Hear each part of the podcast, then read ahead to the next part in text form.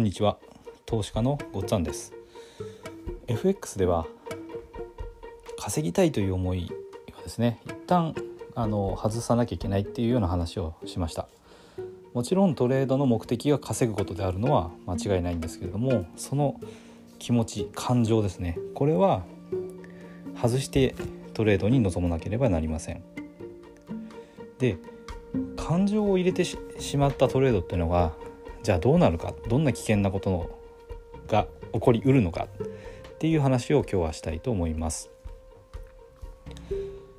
一つはあのこれ何回かお話ししてますけども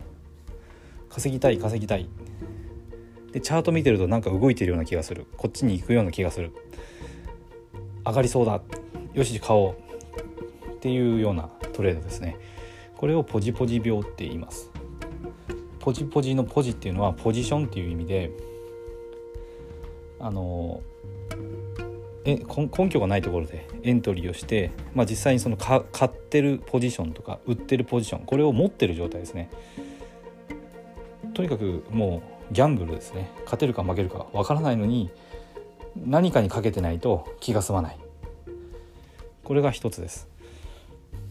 だからまあ稼ぎたい稼ぎたいだから、えーと、稼ぎにつながる何かをしていないといられない。これがポジポジ病です。でもこれは根拠がないところでエントリーしているのでこれを繰り返していくと必ず資金をなくします。でもう一つが損切りができないですね。これはやっぱり稼ぎたいっていう気持ちから負けを認められなくて大体まあ損切りの自分が設定し最初は多分ルールを守ろうとして損切りって設定するんですけどそのラインの近くまで価格が近づいてくる、えー、例えば買いエントリーをした時に自分が買ったポイントより下に損切りっていうラインを入れるんですね。ここまで下がったらあの損を確定しようっていうのが損切りのラインです。買った時っていうのは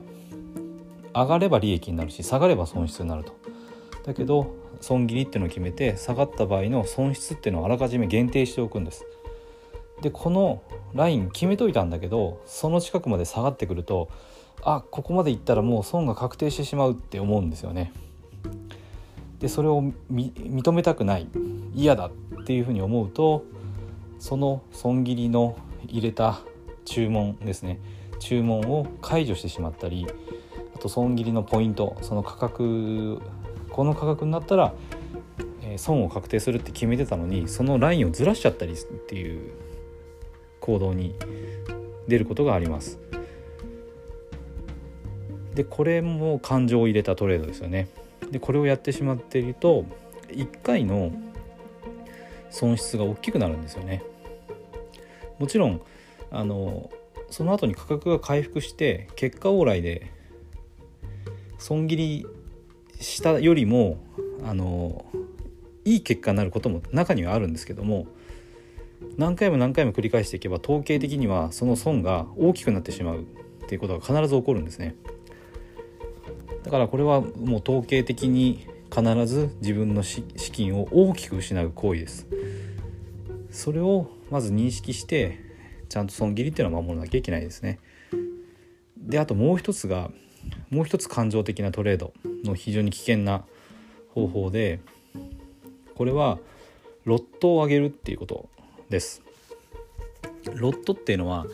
何通貨分の取引をするかってことですね。でこのロットっていうのも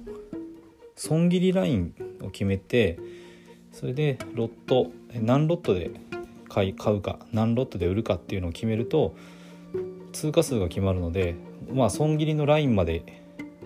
行って損が確定した時にいくら、まあ、日本円でいうと何円の損になるかっていうのをあらかじめ決められるんですね。でこれが元の自分の証拠金のまあ2%から3%ぐらいが一般的にいいと言われてますけどもその範囲にしなきゃいけないんですね。だからこれ損切りの幅とあとロットこれで、えー、資金率っていうのが決まってます。からロットを上げるってことは資金率を上げるってことなんですね。1回のトレードでもし損切りにかかった時に2%から3%ぐらいであればまあ許容範囲なんですけどもこれをもう本当に 10%20% と上げてしまうようなロットのロットでの入り方ですね。これをやってしまうとさっきの損切りと同じですけども1回のトレードで大きな資金を失ってしまいます。でこれも大きなロットで入ってしまうとさっきの損切りしたくないっていう気持ちがより強くなるんですね。でそうするとまた損切りができなくなってでしかも大きなロットなので損切り幅が広がった時にはもう資金をもうほぼ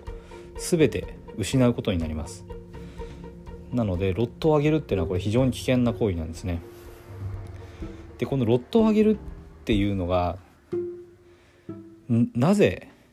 なぜというかどういう時に人はやってしまうのかっていうと負けが続いた時ですね。負けが続いた時にはよし次のトレードで全部取り返してやろうって思うんですよ。